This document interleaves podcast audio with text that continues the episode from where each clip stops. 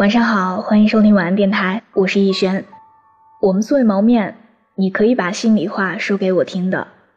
我的个人微信是六一九三八七六四零，记得添加的时候要标有听友字样。我的新浪微博是我给你的晴天，那里有我的故事。愿我永远不红，只做你的私人树洞。前不久，我在网上看了看亲子做的一个演讲，对他在演讲中讲的很多事情都感同身受。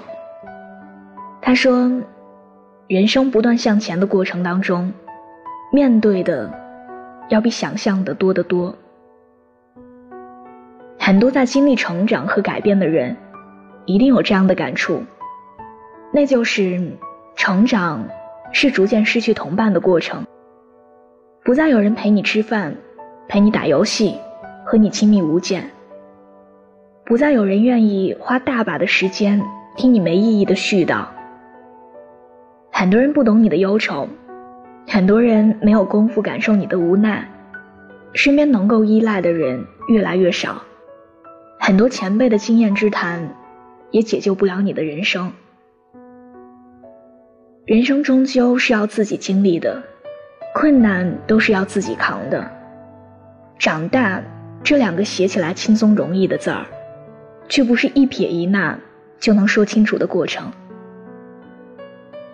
看青子在演讲里讲了他前几年为生计奋斗的日子，很辛苦，也很心酸。没有公司，没有经纪人，没有助理，要挑别人挑剩下的衣服穿。去演戏，住在很简陋、没有热水、没有暖气的屋子。到手的机会会被驳回，专业能力也受人质疑。所以你看啊，这个世界上没有哪一种生活是真的容易的。不论是普通人，还是看似光鲜亮丽的明星，都为自己想要得到的，都为自己已经拥有的，做了相匹配的努力。和牺牲，每个人的成长都是不容易的，每个人都会遇到或这样或那样的问题，内心总是幻想着逃避或者求助，最后发现，生活是一场无处可逃的游戏。别人的帮助只能够帮你躲开 game over 的命运，却无法给你赢到最后的结局。所以，你得打起精神，硬着头皮去扛、去感受、去战胜压力和坎坷，去为自己的人生争取更多的可能。小的时候，我们盼望着长大；长大之后，我们又说小时候真好啊。我对很多还在上学的朋友说，要珍惜当下的生活，是因为。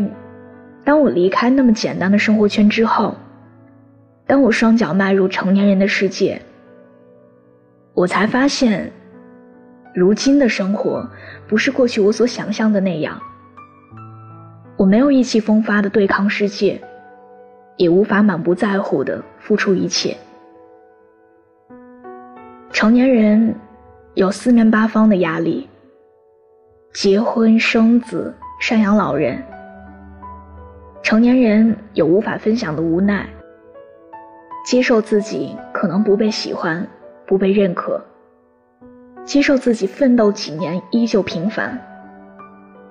成年人有说不出口的心酸，奔波劳碌的速度赶不上父母老去的速度，丧失了不顾一切表达喜欢的勇气。有人说。成长是一路拥有，一路丢失的过程。但对很多人来说，很难准确的说出自己这些年到底拥有了什么，但一定能说出自己失去了什么。看综艺《放开我，baby》时，对黄景瑜印象很深。在他许久未回家，收到家里的问候消息，看着屋子里。无忧无虑玩耍的孩子，突然绷不住成年人心里的那根弦，一个人坐在屋里的角落，哭了。后来接受节目组的采访，才说到自己看着窗外的夏天，忽然想念家乡的夏天。家里的老人越来越老，自己却没有很多见面的机会。以前想回家的时候有时间却没有钱，如今想回家，有钱，却没时间。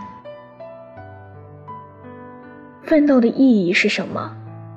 是为了不断突破自我，探寻证明我可以，还是为了让自己爱的人过上更好的生活？工作是为了更好的生活，还是生活是为了工作？每一次权衡都是思前想后做出的慎重选择。每一次选择，都决定了以后的路要怎么走。我很难描述成长的所有的感受，但我又无比确认，这一路，每个人都走得很艰辛。向前走不知方向在哪儿，向后退，又是回不去的故乡。几次想表达，最后只说了“算了吧”。几次失眠到天明，又宽慰自己，都会好起来的。那些心里的纠结和不安，那些内心的压力和焦虑，都留给了深夜的床和枕头。或许嚎啕大哭，或许默默流泪，等到眼泪干了之后，站起来重新面对人生。我一直都觉得，长大是一个很抽象的词儿。你无法确定你是在哪一时刻突然长大的，就是在不断遇到新的问题和不断解决新问题的过程当中，你不再是那个莽莽撞撞的小孩儿，带着自己形成内化的分寸感，真的像个大人一样，去更好的体验人生。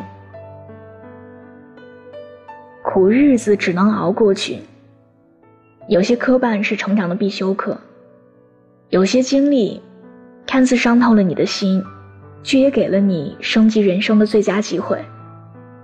不要停止往前走，不要放弃坚持的念头。累坏了就歇一歇，不开心就好吃好喝。每一个孩子都是哭着哭着长大的，大人也是一样。对吗？晚安，做个好梦。时间留不住脸上的泥土，破旧运动裤，走过了多少路？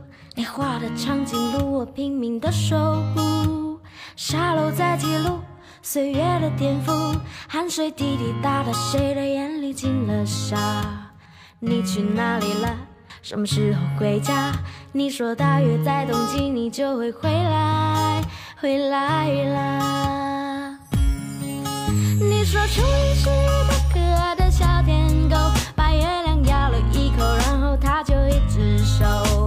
等到月亮长回来，我想问，如果你把我的心咬一口，会不会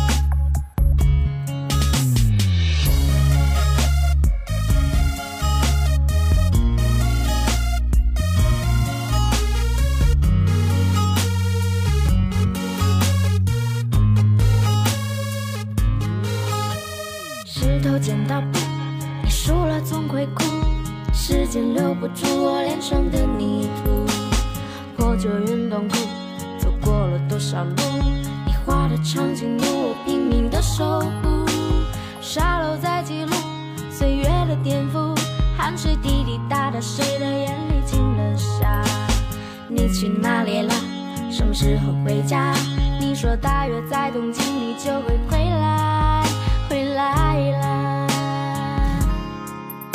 说出一是一条可爱的小天狗，把月亮咬了一口，然后他就一直守。等到月亮长回来，我想问，如果你把我的心咬一口，会不会？